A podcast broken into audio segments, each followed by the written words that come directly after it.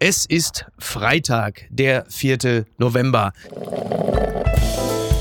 Apokalypse und Filterkaffee. Die frisch gebrühten Schlagzeilen des Tages. Mit Mickey Beisenherz. Einen wunderschönen Freitagmorgen und herzlich willkommen zu Apokalypse und Filterkaffee, das News Omelette. Und heute blicken wir ein wenig auf die Schlagzeilen und Meldungen des Tages. Was ist wichtig? Was ist von Gesprächswert?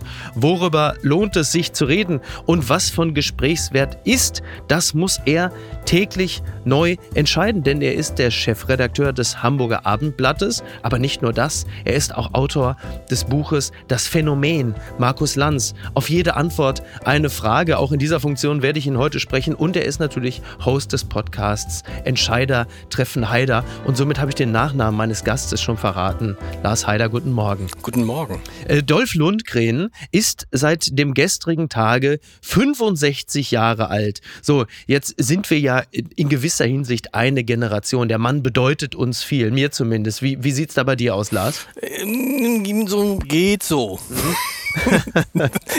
ich habe eben, ich, hatte, ich kriegte kurz einen Schreck, ja. weil ich da, als anfängst, Dolph Lundgren ja. ist ja. und dann dachte ich irgendwie tot. Ach so, nein, nein. Also nein, es ist der seltene Fall, dass mal einer nicht tot ist. Dolph Lundgren ist alles andere als tot. Dolph Lundgren ist immer noch ungefähr 1,98 Meter groß, immer noch ganz gut oder wieder ganz gut im Geschäft und er kommt natürlich, also seine Figur des Ivan Drago, das stammt aus der Zeit, als es noch Westen gegen Osten, als der Russe noch böse war. Das kann man sich heute gar nicht mehr vorstellen. Exakt. Ja, faszinierender, faszinierender Typ. Also nicht nur, dass er irgendwie ehemaliger Karate-Weltmeister war, sondern er äh, spricht auch äh, sechs oder sieben Sprachen. Ich weiß gar nicht genau. Und er ist äh, studierter Chemieingenieur. Ganz, ganz spannender, faszinierender Typ. Und das, äh, was war doch dieser mit dem, wenn er tot ist, ist er tot? Genau, Ivan Drago, richtig. Ja, oh. ja, ja. Hat äh, unter anderem bei den Dreharbeiten zu Rocky 4 mal Sylvester Stallone so heftig äh, auf die Brust geboxt, dass er mit ähm, einem Blutdruck von, glaube ich, oder irgendwie so 300 äh, im Krankenhaus lag. Also der oh. hat den fast äh, bei Dreharbeiten versehentlich zu Tode geschlagen. Also herzlichen Glückwunsch. die Schlagzeile des Tages. Peking-Reise des Kanzlers Scholz zu Antrittsbesuch in China erwartet. Das berichtet der MDR. Zuletzt hatte Chinas Staats- und Parteichef Xi Jinping auf einem Parteitag seine Macht gefestigt. Nun ist es Bundeskanzler Olaf Scholz, der als erster westlicher Regierungschef seit 2019 vor Ort ist. Sein Antrittsbesuch in Peking hatte zuletzt für Diskussionen gesorgt. Ja, unter anderem hatte ja unsere Außenministerin Annalena Baerbock ihm in der Öffentlichkeit mitgegeben, Olaf, vergiss nicht, die Menschenrechte auch mal einen Ton sagen, wenn du da bist, Uiguren, Knickknack beispielsweise. Und jetzt ist Scholz da und ähm, er ist nicht alleine, er hat ein Dutzend Manager dabei, unter anderem von BSF, Volkswagen, Siemens, der Deutschen Bank. Und du als jemand, der Olaf Scholz ja auch schon porträtiert hat in einem Buch. Wie blickst du auf Olaf Scholz speziell eingedenk dieser Reise? Ich glaube, der ist der ideale Mann für so eine Reise, weil ja Olaf Scholz sich durch nichts aus der Ruhe bringen lässt. Er hat mal gesagt, er braucht keine Hobbys, mhm. um runterzukommen, weil er gar nicht erst hochkommt. Naja. Und das ich glaube, das ist ein bisschen so ein Helmut Schmidt-Zitat eigentlich. Wenn, nee. wenn andere kalt werden, werde ich noch kälter. Ja, aber, Helmut, so, aber Helmut Schmidt, der, also der Scholz ist wirklich nochmal eine Nummer mhm. abgebrühter als Helmut Schmidt. Und ich glaube, es für so einen Gigi Pink ist das eine Herausforderung. Wenn der da den Scholz vor sich sitzen hat und der wird genau das sagen, was die Baerbock ihm mitgegeben hat, mhm. weil er es auch so gesagt hätte. Und ansonsten wird das alles, was jetzt so kommt, perlt ja dann an Olaf Scholz ab und das wird gar nicht so einfach für Gigi Pink. Ja, okay, äh, im direkten Miteinander, wobei die Situation mir in gewisser Hinsicht bekannt vorkommt, denn es war ja irgendwann so Mitte Februar diesen Jahres, dass ein gewisser Olaf Scholz neben Putin stand und man davon ausgehen konnte, er hat ihn gerade davon abgehalten, die Ukraine zu überfallen. Und dann stand man so nebeneinander und dann hat Scholz noch ein bisschen gefrotzelt, denn dieser Putin hat ja gerade eben kurz vorher noch seine Macht so ausgedehnt, dass er im Grunde genommen nicht mehr abwählbar war. Also eine gewisse Duplizität der Ereignisse erkenne ich da schon, wenn man bedenkt, dass China ja großes Interesse daran hat, Taiwan, wie soll ich das jetzt gut formulieren, äh, einzugemeinden über kurz oder lang. Auch da äh, kann Olaf Scholz vielleicht, wie sagte Markus Söder, schlumpfig grinsen, aber die Macht hat ja letzten Endes China, denn die wirtschaftlichen Verflechtungen sind ja so groß, dass Deutschland ja gar keine Power hat, einen Wandel durch Handel zu erzwingen. Es geht ja eher umgekehrt. Gewandelt werden über kurz oder lang wir. Ja und nein. Also beide sind ja voneinander abhängig wirtschaftlich und auch die Chinesen werden Interesse daran haben, dass sie diesen Markt Europa zumindest nicht verlieren. Also mhm. insofern glaube ich, es ist eine schwierige Situation. Im Koalitionsvertrag steht ja, dass China einerseits für Deutschland ein Wirtschaftspartner ist und ein globaler Partner mhm. bei globalen Themen und andererseits ist es halt ein Rivale, wenn es um das System geht. Ja. Und das ist ein total schmaler Grad und ich finde persönlich, dass es richtig ist, dass Olaf Scholz dahin wird. Was hätte er mhm. jetzt machen sollen? Hätte er jetzt das absagen sollen und eine weitere Krise provozieren mit einem Land, von dem wir wirtschaftlich halt so abhängig sind, dass mhm. es gar keine Rolle spielt, ob die jetzt noch ähm, das viertgrößte Hamburger Containerterminal, äh, mhm. das, ob sie da noch 25 Prozent übernehmen. Also insofern glaube ich, äh, hinfahren, auch mit Leuten reden, die nicht unsere Werte teilen. Denn wenn wir anfangen, nur noch mit Leuten zu reden, die unsere Werte teilen, dann wird es relativ schwierig. Und dann kann man eigentlich schon fast nicht mehr nach Italien fahren. Äh, dann wird es tatsächlich langsam dünn. Äh, Italien ist ein schönes Stichwort, denn äh, Giorgia Meloni hat ja einen Vorteil von nicht allzu vielen. Äh, und das ist ihre Putin-kritische Haltung und ihre Ukraine-freundliche Haltung. Womit wir nochmal ganz kurz zurückkommen zu China. Denn darum geht es ja mit Sicherheit auch, dass man ganz klar eine Allianz versucht gegen Putin zu schmieden und China, die sich im UN-Rat, im Sicherheitsrat schon enthalten haben, werden ja möglicherweise auch von Scholz ein bisschen dahingehend bearbeitet. Leute, ihr seht schon, dass äh, Putin der Feind ist. Jetzt seht zu, dass ihr nicht euch enger mit ihm verbandelt. Dahingehend sehe ich diese Reise durchaus auch als sinnstiftend. Ist immer noch besser. Also wir hatten doch ein besseres Gefühl, als Olaf Scholz noch neben dem Putin stand. Da hat man noch das Gefühl gehabt, mhm. vielleicht geht es doch noch gut. Und wenn man nicht mehr miteinander spricht oder nur noch miteinander telefoniert, ist es, glaube ich, echt schwierig. Und mit den Chinesen, meine Hoffnung ist immer, dass die auch sehen, wir brauchen diesen Markt Europa für unsere ganzen Produkte. Ja, und wir haben ja ehrlich gesagt, wir brauchen China, weil wir weder Arbeitskräfte im großen Stil haben, noch Rohstoffe. Also es hilft, wenn man versucht, das aufrechtzuerhalten. Das hat mich traurig gemacht. Es trifft uns tief.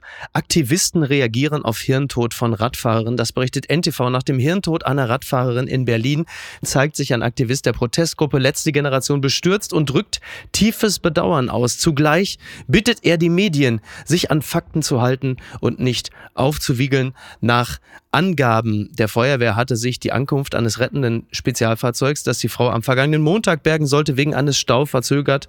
Dieser soll wiederum, wie die Feuerwehr erklärt hatte, durch eine Protestaktion der Gruppe Letzte Generation ausgelöst worden sein. Allerdings räumte ein Feuerwehrsprecher ein, auch die Bildung einer Rettungsgasse sei angesichts der Größe des Fahrzeugs problematisch gewesen. Ja, diesen Vorgang hat man, glaube ich, deutschlandweit verfolgt, zumal die äh, Klimaaktivisten sich ja regelmäßig da rund um die A100 am Boden festkleben.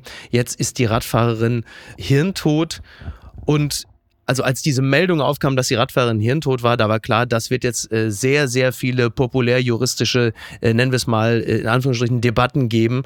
Und die Situation ist jetzt eine extrem aufgeheizte und wie kann man damit jetzt sinnvoll umgehen mit dieser Situation? Na, ich glaube, man muss erstmal erstmal ruhig bleiben und erstmal natürlich klären, lag das jetzt daran, dass keine Rettungsgasse gebildet wurde, was ja übrigens auch permanent der Fall ist.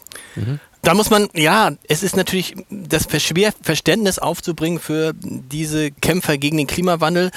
Wobei ich ehrlich gesagt sagen muss, dass ich so ein bisschen nachvollziehen kann, dass man radikaler wird, wenn ich so mir mein eigenes Umfeld angucke. Mhm. Man hat ja gedacht, so in der Corona-Krise, spätestens da, haben die Leute es so ein bisschen verstanden. Und ich weiß nicht, wie es dir geht, aber in meinem Umfeld jetzt, als Herbstferien waren, irgendwie, da war ich, glaube ich, der Einzige, der sich ins Auto gesetzt hat und an die Ostsee gefahren ist.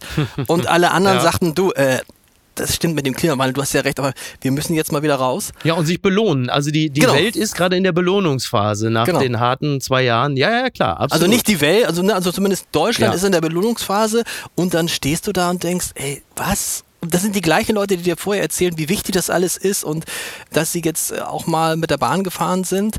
Äh, Bahn ist so ein anderes Thema, weißt du, 9-Euro-Ticket, da war die Bahn so voll, dass ich nie einen Platz bekommen habe. Kaum ist ja. das 9-Euro-Ticket weg, habe ich ganze Waggons für mich alleine. So, ja. Und dann merke ich halt, wie das bei mir so als äh, schon eher gesetzterem Mann so ein bisschen aufsteigt, die Wut. Und ich glaube, ich würde mich jetzt nicht mehr festkleben, weil ich echt Angst hätte, da nicht wieder loszukommen. Aber ich kann diese Verzweiflung von jungen Leuten verstehen und um jetzt noch gehört zu werden angesichts all der anderen Krisen, mhm. da machst du vielleicht solche radikalen Sachen. Trotzdem ist das natürlich nicht schön. Trotzdem würde man sich wünschen, dass Fridays for Future diese Wucht der Bewegung wieder zurückkriegen mhm. würde. Das war sicherlich die sinnvollere Art zu protestieren. Ich glaube, ich genau, also ich sehe das genauso wie du. Ich verstehe das auch. Es ist ja auch völlig klar. Also man hat immer das Gefühl, das ist ja in unserer binären Welt, also es gibt ja nur gut, böse, links, rechts, ne, so, schwarz-weiß. Man hat natürlich das Gefühl, du hast da die eine Gruppe, die sehen den Klimawandel und die Probleme. Ne? Also gerade ein UNESCO-Bericht, ein Drittel der Welterbegletscher werden bis 2050 verschwunden sein. Das ist irreversibel. So, die lesen solche Meldungen und merken, okay, uns läuft die Zeit weg. Und du hast auf der anderen Seite Leute, die das Ganze natürlich massiv ignorieren und bräsig und faul sind. Und diese beiden Gruppen stehen sich ja extrem gegenüber. Also versuchst du natürlich, Leute auf das Thema Klimawandel aufmerksam zu machen. Und du wählst dann dieses Mittel. Ich fürchte nur, dass die Wahl der Mittel, egal ob das Festkleben oder das Werfen von Kartoffelbrei auf Bilder, viel mehr den Fokus lenkt auf die Protestierenden Absolut. als auf den Kern des Protestes. Also Absolut. Also sie kriegen zunehmend ein Wahrnehmungsproblem und da, Sie haben ja schon darauf verwiesen, dass Sie darum bitten, dass manche Medien vernünftig berichten. Wir alle wissen, welche Medien das sind, die natürlich dann so langsam in so eine Richtung Klima-RF berichten. Und da muss man natürlich extrem vorsichtig sein, dass man die Wut und die Emotion nicht auf die Protestierenden lenkt, sondern auf den Sachverhalt, auf den sie hinweisen wollen. Und das verstehe ich komplett. Es ist schwierig. Übrigens, in dieser ganzen Thematik jetzt aktuell gerät ja ein Sachverhalt auch komplett in den Hintergrund. Das Problem, dass immer wieder Lkw Radfahrer und Radfahrerinnen überfahren. Denn das ist ja der, der Anlass eigentlich, worum es neben dem Klimaprotest ja auch ging, dass da eine Frau ums Leben gekommen ist, weil ein Betonmischer sie überfahren hat. Der übrigens, der Fahrer des Betonmischers, ist aus dem Betonmischer gekommen und wurde ja dann wiederum von einem Mann mit einem Messer attackiert. Das heißt, dieser ganze Sachverhalt da rund um die A100 klammert im Grunde genommen alle Probleme unserer Zeit, unserer Gesellschaft gerade. Also Klimawandel, Klimaprotest und eine komplett überhitzte und überreizte Gesellschaft, in der der eine auf den anderen mit dem Messer losgeht. Also da fehlt ja fast jetzt eigentlich nur noch die Frage, ist die Radfahrerin jetzt mit oder an Corona gestorben? Genau. Dann ist aber wirklich jedes Thema drin. ja, Wahnsinn, weißt, oder? Aber, absoluter Wahnsinn. Weißt du, was ich noch so krass finde in der ganzen Debatte gerade ist, dass ganz viele Leute plötzlich sagen, boah, ist das gut, dass der Oktober so warm ist. Naja. Wunderbar. Weißt du, der wärmste Oktober seit der Wetteraufzeichnung mhm. 1881 und alle freuen ja. sich, weil sie sagen, da muss ich nicht so viel heizen. Ja, ja. ja, dann kann ich Gas sparen, ist doch ganz toll. Habeck bedankt sich quasi bei allen. Genau, und keiner denkt sich so, Moment mal, ist es eigentlich normal, dass ich irgendwie am 30. Oktober in kurzen Hosen an der Ostsee mhm. spazieren gehe? Also ich höre die Leute natürlich auch, die das bemerken und sagen, hier stimmt ja was nicht. Mit denen unterhalte ich mich auch andauernd. Aber klar, letzten Endes hat das ja auch was, was Kapitulierendes, ne? dass man da steht und sagt, okay, also ich kann es nicht mehr ändern, aber dann genieße ich wenigstens, dass der Oktober so schön warm ist. Aber es ist letzten Endes auch immer noch Teil dieser, Glo also nee, global nicht, das ist Quatsch, aber der Belohnungsphase, in der sich Teile, sagen wir, der westlichen Demokratien befinden, die sagen, ja, äh, jetzt haben wir auch mal ein bisschen was Schönes für uns. Und da wiederum, wie gesagt, da kann ich verstehen, da geht es mir auch so, dass ich manchmal manche äh, Leute schütteln möchte und sagen möchte, merkt ihr es nicht? Mhm. Ja, es geht so, so geht es nicht weiter. Wir können nicht immer nur auch Freunde von mir, die dann bei den Grünen sind und aber dann übers Wochenende nach Paris fahren. Ah, ja, ja. aber ich würde mich trotzdem nicht festkleben. Fun Fact des Tages. Weltbevölkerung überschreitet 8 Milliarden Grenze. Das berichtet die Süddeutsche Zeitung. So viele Menschen wie noch nie leben auf der Erde, meldet das Berlin-Institut für Bevölkerung und Entwicklung. Die Weltgemeinschaft müsse in Bildung und Unterstützung investieren, vor allem für Frauen. Ja, es ist so, dass Mitte November erstmals die Schwelle von 8 Milliarden Menschen überschritten wird. Dabei liegt die weltweite Wachstumsrate bei weniger als einem Prozent und ist damit die niedrigste seit 1950. Aber klar, es gibt Bereiche, in denen das Wachstum heftiger ist, Subsahara beispielsweise. Was lernen wir aus dieser Zahl? Was ist unsere Schlussfolgerung? Da musst du sich dann mal Gedanken machen, ähm, warum ist eigentlich bei uns in Deutschland das anders? Ne? Also wenn du guckst, die Zahlen für Deutschland bis zum Jahr 2100, ja. soll Deutschland auf 69 Millionen Menschen schrumpfen.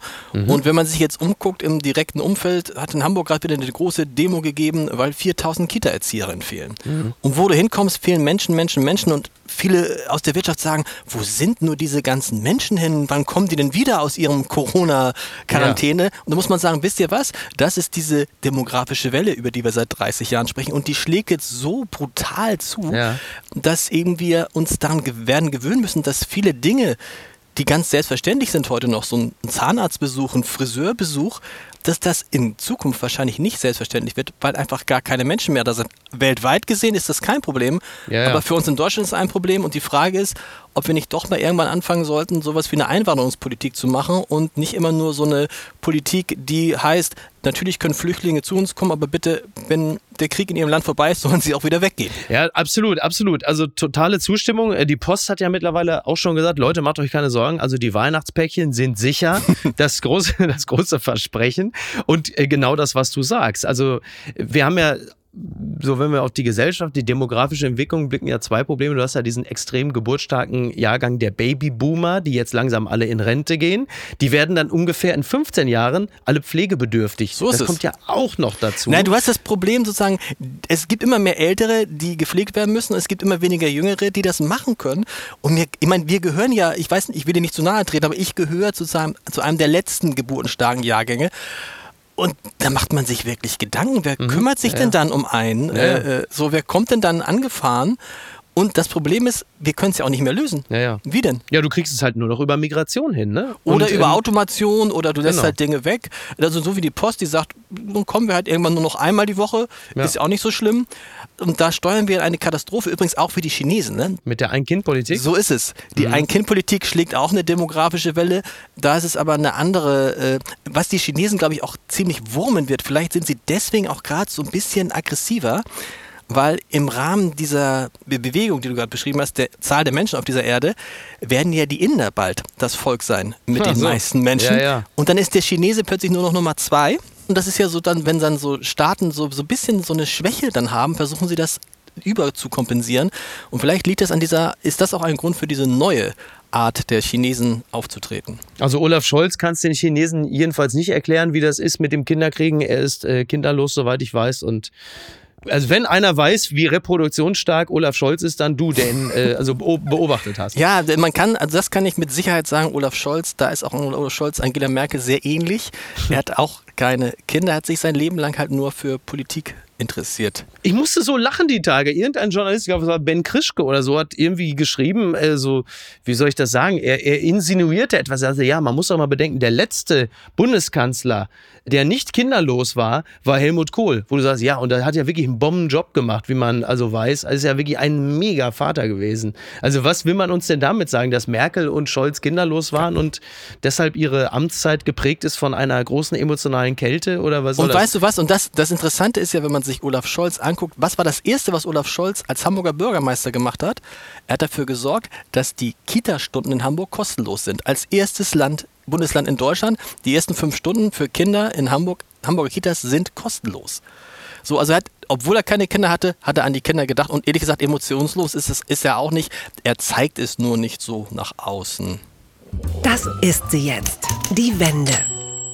Öffentlich-rechtlicher Rundfunk Tom Buro stellt gleichzeitigen Fortbestand von ARD und ZDF in Frage. Das berichtet die Zeit. Der WDR-Intendant spricht sich für eine grundlegende Reform der Öffentlich-Rechtlichen aus. Er bringt dabei eine mögliche Fusion von ARD und ZDF ins Spiel. Ja, wir haben ja gerade schon von den Babyboomern gesprochen, von den Leuten, die, äh, naja, also er ist 64, he just don't give a fuck. Er sagt, weißt du was, ich gehe bald in Rente. Ich lasse euch jetzt mal richtig, ich setze euch mal richtig einen hin. Das hat er äh, vor dem Verein Überseeklub in Hamburg gesagt. Du kennst ihn höchstwahrscheinlich, du warst wahrscheinlich dabei. Ich lass mich raten, du warst dabei. Nein, ich war nicht da, aber das, ich habe mich auch ein bisschen geärgert, weil ich hatte vorher so einen Hinweis bekommen, Tom Buro würde im Hamburger Überseeklub eine Grundsatzrede halten. Ja, Aber da weißt du, sagt man doch, ich weiß was, ich nehme mir heute was anderes vor. Ja, genau, und, man, und, du und was? du denkst so, meine Güte, sowas hörst du halt andauernd. Und ganz, diesmal ist es ganz wichtig. Mhm. Und ich habe mich dann wirklich total geärgert, weil, ich meine, weil letztendlich hat der gesagt, Leute, keiner will uns mehr Mhm. so, keiner will ARD und ZDF mehr so, wie es jetzt ist. Und in zehn Jahren sind wir sowieso hin. Ja. Und deshalb müssen wir jetzt eigentlich, ich meine, er hat ja nicht ausgeschlossen, dass man einfach sagt, ARD und ZDF werden abgeschafft und das Beste daraus, also Mhm. du nimmst ein bisschen Lanz, ein bisschen Anne Will und keine Ahnung, Tagesschau und Ja. Heute-Journal Ja. Mhm. und daraus machst du einen neuen Sender. Das ist nicht ausgeschlossen, das ist ich würde glauben, dass dieser, diese Rede von dem Buro ist der Anfang vom Ende von ARD und ZDF, wie wir es kennen. Mhm. Ja, also ich habe ja jetzt vor, den Kölner Treffen noch eine Weile zu machen. Also da kann der Buro, kann er sich die gleich schenken. Das mache ich schön weiter. Ähm, ich zitiere ihn. Er sagt, mein fester Eindruck ist, Deutschland scheint uns in zehn Jahren nicht mehr in dem Umfang zu wollen und auch finanzieren zu wollen wie heute. Also mein Eindruck ist, das gilt schon für heute. Das ist nicht erst in zehn Jahren so. Aber du hast natürlich total recht. Er hat da jetzt im Grunde genommen, äh, das Eis knackt jetzt. Jetzt so langsam. Ist gewaltig. Ne? Und wenn du, wenn Ja. du überlegst, ich wusste nicht mehr, dass äh, heute jemand äh, aus, aus der ARD, aus dem ARD-Verbund erzählt, sagt er, Lars, wir haben bei uns Leute, die verdienen nach ihrem Ruhestand mehr als Ja, während ja. ihrer aktiven Zeit. Ja. Gut, ich würde sagen, das ist ein System, was hochinteressant ist für die, die es betrifft, aber natürlich, was draußen keiner versteht.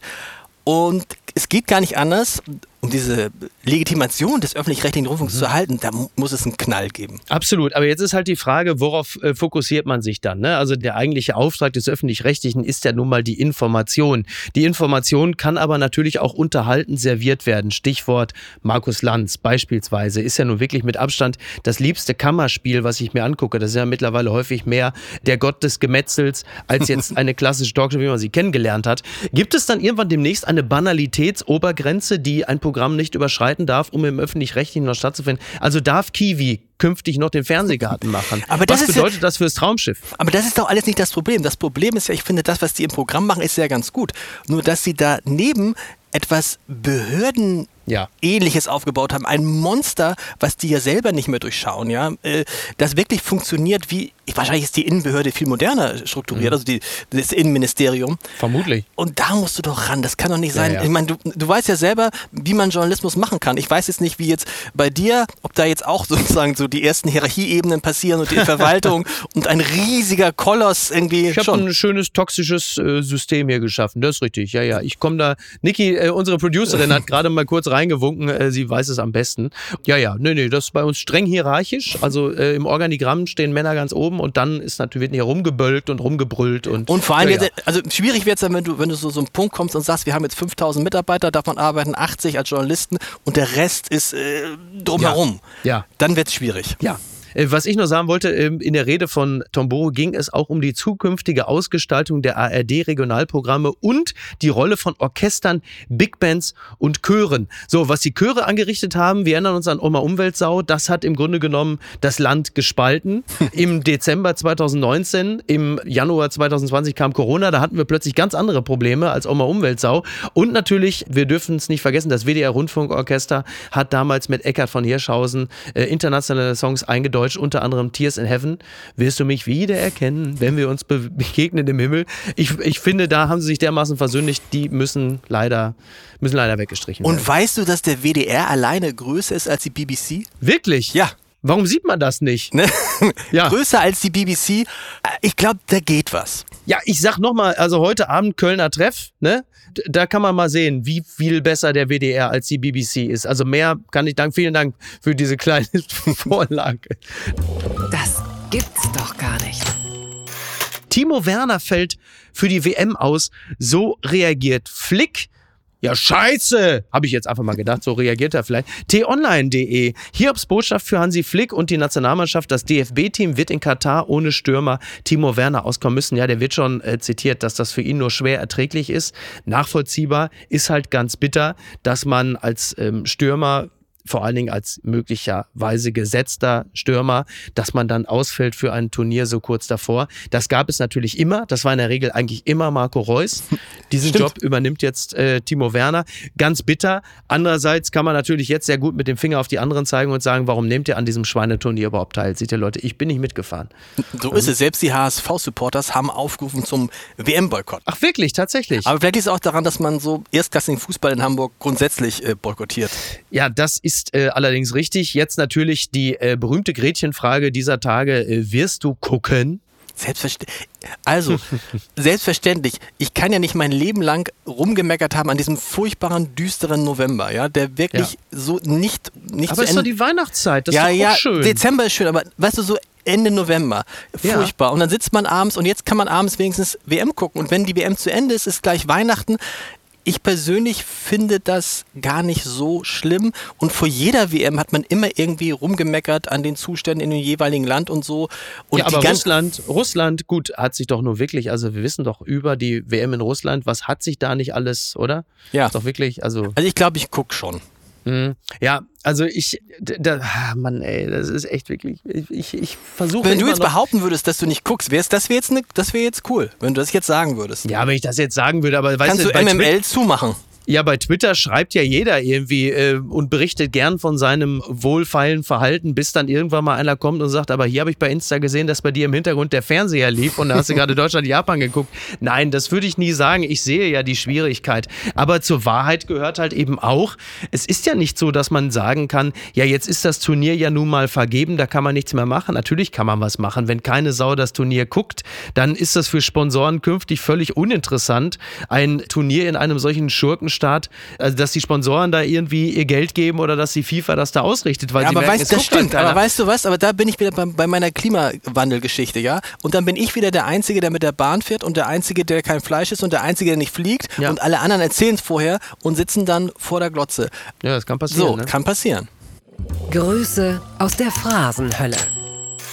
Lanz greift Lauterbach an. Sie sitzen jetzt hier und reden Drogen das Wort. Das zitiert der Kölner Stadtanzeiger. Die Meldung ist schon zwei Tage alt, aber ich habe sie natürlich gerne reingenommen. Denn eben diese Meldung, dieses Zitat, wo Markus Lanz plötzlich den Söder macht, ist es exemplarisch für die Entwicklung des neuen Markus Lanz, der immer energischer wird, der immer mehr auch äh, die Politiker und Politikerinnen in die Zange nimmt. Denn du hast ihn ja beobachtet in einem, und jetzt pass auf, jetzt sage ich einen Lanz-Satz, an dem man immer sehr gut erkennen kann, dass jemand, beziehungsweise Markus Lanz, das Buch nicht gelesen hat, denn dir ist ja ein hervorragendes Buch gelungen.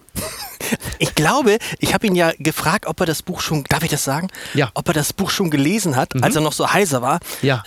Lars, ich bin noch nicht dazu gekommen, aber dieses Wochenende. Also er hat es noch nicht Aber er soll es doch nicht vorlesen, er soll es nur selber Er soll lesen. selber. Ich weiß es nicht. Ah ja, ich fand ja die Wandlung von Markus Lanz halt so interessant, dass ich eben dieses Buch geschrieben habe, weil das ja quasi absurd ist, dass jemand, der früher bei RTL gearbeitet hat, der Wetten das moderiert hat und versenkt hat, dass der plötzlich jemand ist, der Karl Lauterbach gegen den erklärten Willen von Olaf Scholz zum Bundesgesundheitsminister machen kann. Ja, Ja, das ist richtig. also und Armin Laschet, der dachte, er kennt Markus äh, dann so zerlegt, dass der nicht Kanzler werden konnte. Ja, ja, absolut. Also das ist schon eine besondere Leistung ich glaube, er ist jetzt da angekommen, wo er immer hin wollte. Er interessiert sich sehr für Politik, er interessiert sich auch sehr dafür, dass es in Deutschland gut läuft. Mhm. Ja. Er hat ja diesem Land viel zu verdanken. Und äh, insofern ist das schon eine besondere Rolle. Was ich jetzt interessant fand, war, dass er ja in, in München von Markus Söder, ich weiß nicht, ob du das gesehen hast, ähm, den bayerischen Fernsehpreis, der jetzt Blauer Panther heißt, bekommen hat. ja, genau. Und das war natürlich so ein bisschen komisch, dass dann Markus Söder, der ja auch so ein Erzfeind von ihm ist und sich ihm mit ihm tolle Duelle geliefert hat, den dann plötzlich dafür auszeichnet, dass er ihn so hart befragt hat. Und dann, das fand ich so ein bisschen seltsam. Das war so ein bisschen vielleicht auch der Versuch von Markus Söder, Ihn Markus einzuseifen für- für genau, Markus Lanz dazu, jetzt so, so ein Lebenspreis, es ist Zeit aufzuhören. Ich weiß es nicht. Ach Aber ansonsten finde ich das bemerkenswert. Äh, genauso bemerkenswert finde ich ja, dass Markus jedes Mal, wenn er auf das Buch angesprochen wird, sagt, ich will dieses Buch nicht, ich wollte dieses Buch nicht. Ja, ja, klar. Und das kennst du aber auch, oder? Ähm, Also das denn, so- dass man Eitelkeit von sich weist, obwohl jeder andere weiß, dass du es bist? Meinst du das? Aber ist, das weiß ich, ich weiß gar nicht, ob Markus eigentlich eitel ist. Er hat ja mal gesagt, dass ihm allein sein Aussehen als Eitelkeit ausgelegt wird. Na, er ist halt. er Schöne ist ja, Grillzange, du hast das doch mit der schönen Grillzange gesch Ich hab's, geschrieben. ich hab's, ja, ja, er hat mir Sexistisch. Sexismus unterstellt. Sexistisch. Sexismus unterstellt. Deutschlands Herr schönste. Grillzange. Ja. Ich reduziere ihn auf sein Aussehen. Allerdings habe ich natürlich in diesem langen Text in der Süddeutschen über ihn, ich habe ja seine erstaunliche Entwicklung ja auch nochmal versucht zu skizzieren. Und er hat ja auf dem Höhepunkt der Corona-Phase ja, glaube ich, auch seinen persönlichen Zenit der Relevanz erreicht. Also Markus Lanz ist, glaube ich, derzeit immer noch die relevanteste und wichtigste und ergiebigste politische Talkshow im deutschen Fernsehen. Aber der von dir eben angesprochene Markus Söder hat etwas Interessantes herausgeschält, denn Söder ist ja Medienprofi, wie wir beide wissen. Und als Markus Lanz vor ein paar Monaten, als äh, der Krieg schon im Zugange war, hat Markus Lanz eine Sendung gemacht. Söder war wieder mal zugeschaltet, da mit der Kaiserburg im Hintergrund saß da wieder wie Dracula. Und Lanz ging ihn so an und die Seilschaften, die Russland-Seilschaften der CSU und bla bla bla. Und irgendwann Söder guckte dann so Söder Rest. Schauen Sie, Herr Lanz, ich sehe schon, dass Sie heute wieder einen ganz großen Belastungseifer an den Tag legen. genau. Und da hat er ihm so eine Teerbombe hingeschmissen, die seitdem so ein bisschen an ihm herabläuft. Denn dieser Belastungseifer, der schimmert natürlich durch. Und ich habe dieses, dieses Wort ist jetzt wie so eine dunkle Wolke über ihm, denn du merkst schon, dass er abseits der neuen Ernsthaftigkeit, die schon ein paar Jahre jetzt gilt, er natürlich auch sehr stark diesen Belastungseifer verkörpert. Dieses, ich will den einen knackigen Satz. Also als Luisa Neubauer letztens bei ihm war und sagte, jetzt wollen Sie unbedingt von mir hören, dass ich für AKW bin. Klammer auf, diesen Gefallen werde ich Ihnen nicht tun, Klammer zu. Mhm. Weil Sie mir das in drei Wochen wieder hier aufs Brot schmieren wollen. Sie haben doch in derselben Sendung gesessen und gesagt so. Und das merkt man da, ich glaube, das ist eine Gefahr, die besteht, dass die vermeintliche Ernsthaftigkeit in den Hintergrund rückt, zugunsten einer zu produzierenden Schlagzeile, eines zu produzierenden Zitates, was wir, die Vertreter der Medien, natürlich lieben. Aber die Aufrichtigkeit des Tuns, die Ernsthaftigkeit dessen, dass man etwas rausfinden will, tritt dadurch natürlich ein bisschen in den Hintergrund. Das weiß ich nicht. Ich glaube, was sein großes Verdienst ist, ist wirklich, dass er Politiker nicht durchgehen lässt. Und das haben wir Journalisten und Journalistinnen viel zu oft gemacht dass sie, wenn man ihnen eine Frage stellt, auf diese Frage nicht antworten. Mhm. Wolfgang Kubicki hat mal gesagt, hm. ihr habt uns dazu erzogen. Junge Politiker lernen, dass sie damit durchkommen, wenn sie euch irgendein Blabla erzählen. Ja. Und das finde ich großartig, dass der dann sagt, nee, komm, das war gar nicht die Frage. Ja, ich habe es ja mit Olaf Scholz. Mein Punkt ist ein anderer. Ja, genau. Ich, ich mag das. Ähm, ich, hab, ja. ich, ich, mag das. Richard, wo erwische ich dich gerade? Auf jeden Fall, weißt du, also dieses, ich habe das mit Olaf Scholz hier oft erlebt. Ich hatte Olaf Scholz mal in einem Podcast. Mhm. Und dann habe ich gesagt, und jetzt stellst du ihm die Frage, lieber Herr Scholz, warum antworten Sie auf Fragen eigentlich nicht direkt? Und während ich diese Frage stellte, fingen wir beide an zu lachen, weil wir natürlich beide wussten, auch auf diese Frage wird er nicht antworten. Und das finde ich gut. Zunächst einmal möchte ich sagen, Fragen sind wichtig, Gespräche sind gut. Also Antworten haben auch eine Bedeutung in unserer Gesellschaft. Ja. Er hat, glaube ich, damals gesagt, als ich dann fragte, warum sprechen Sie so, wie Sie sprechen, hat Olaf Scholz gesagt, ich möchte, dass jeder Satz von mir von jedem, der ihn hört, so verstanden wird, als wäre er dabei gewesen, als ich diesen Satz gesprochen hätte, auch wenn er den Kontext nicht kennt. Und da ist schon Guten Morgen eigentlich eine schwierige Formulierung. Und da muss ich sagen, dafür liebe ich Markus Lanz, dass er dann da reingeht und äh, nachfragt. Und ich finde schon, dass man mit dem bloßen Schauen von Markus Lanz sich wirklich politisieren kann und sich wirklich Meinungen bilden kann und das auf eine sehr angenehme Weise, weil man sich nicht anstrengen muss. Also das ist schon, das ist schon ein großes Verdienst von ihm und ich finde, er ist dabei eigentlich auch ein sehr charmanter, höflicher und ähm, raffinierter Gastgeber geworden. Du kennst es auch, dass man hinterher immer mit ihm in seine Garderobe geht mhm. und was Politiker da erzählen, wenn sie da mit leuchtenden Augen ja, ja. Ne, wiederkommen. Wissen Sie, Lars Klingbeil hat das mal gesagt, ich war neulich bei Markus Lanz in der Garderobe. Und wissen Sie, was er zu mir gesagt hat, Herr Heide? Ich sage, nee, was denn? Er hat gesagt, ich muss dich fotografieren. Und dann habe ich, hab ich gefragt, warum denn? Weil du doch der nächste Kanzler der Bundesrepublik Deutschland wärst. Uh. Und, und, da musste ich lachen, weil mir drei andere Politiker genau die gleiche Geschichte erzählt haben. aber, aber das ist aus der Sicht von Markus ja. Lanz natürlich sehr, sehr raffiniert.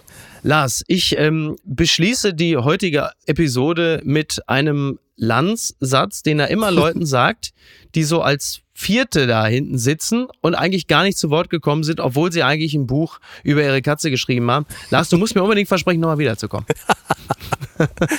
das hat er übrigens, interessanterweise, ich habe ja dann den größten Fehler gemacht, den man machen kann, wenn man ein Buch schreibt. Es ist, das kann man nur jedem sagen. Das Bescheuertste ist, was man machen kann ist ein Buch über Markus Lanz zu schreiben, weil man definitiv nicht in der Sendung eingeladen wird, die für den Buchverkauf die wichtigste ist, nämlich das Markus ist, Lanz. Das ist leider richtig, Schön aber dafür dämlich. bist du ja jetzt in dem dafür Podcast, bei dir. der ja die, die ja. Buchverkäufe ankurbelt. Gern. Und ich möchte das Buch wirklich dringend empfehlen, das Phänomen Markus Lanz, auf jede Antwort eine Frage, denn es ist vor allen Dingen in erster Linie eine wunderschöne Chronik der deutschen Geschehnisse, abgebildet an der Sendung Markus Lanz. Es macht wirklich sehr, sehr viel Spaß, das zu lesen. Das hast du schön gesagt. Und so habe ich es auch empfunden. Und so kommst du jetzt auch hinten auf das Cover dann, weißt du, mit den Mickey Beisenherz, eine, eine große Chronik der deutschen Geschichte. Perfekt. Kann man so machen, oder? So können wir es für heute beschließen. Lars, ich danke dir ganz herzlich. Entscheidertreffen Heider, äh, wir haben ja schon vor der äh, Ausgabe heute besprochen, dass ich da jetzt demnächst mal zu Gast sein Ich freue mich sehr. Ich komme gerne. Lars, mach's gut. Schönen Vielen Freitag Dank. dir. Bis dir auch. Tschüss, tschüss. Ciao, ciao. Apokalypse und Filtercafé ist eine Studio Bummens Produktion mit freundlicher Unterstützung der Florida Entertainment. Redaktion Niki Hassania. Executive Producer Tobias Baukhage. Produktion Hannah Marahiel. Ton und Schnitt Niki Fränking. Neue Episoden gibt es immer montags, mittwochs, freitags und samstags. Überall, wo es Podcasts gibt. Stimme der Vernunft und unerreicht gute Sprecherin der Rubriken Bettina Rust.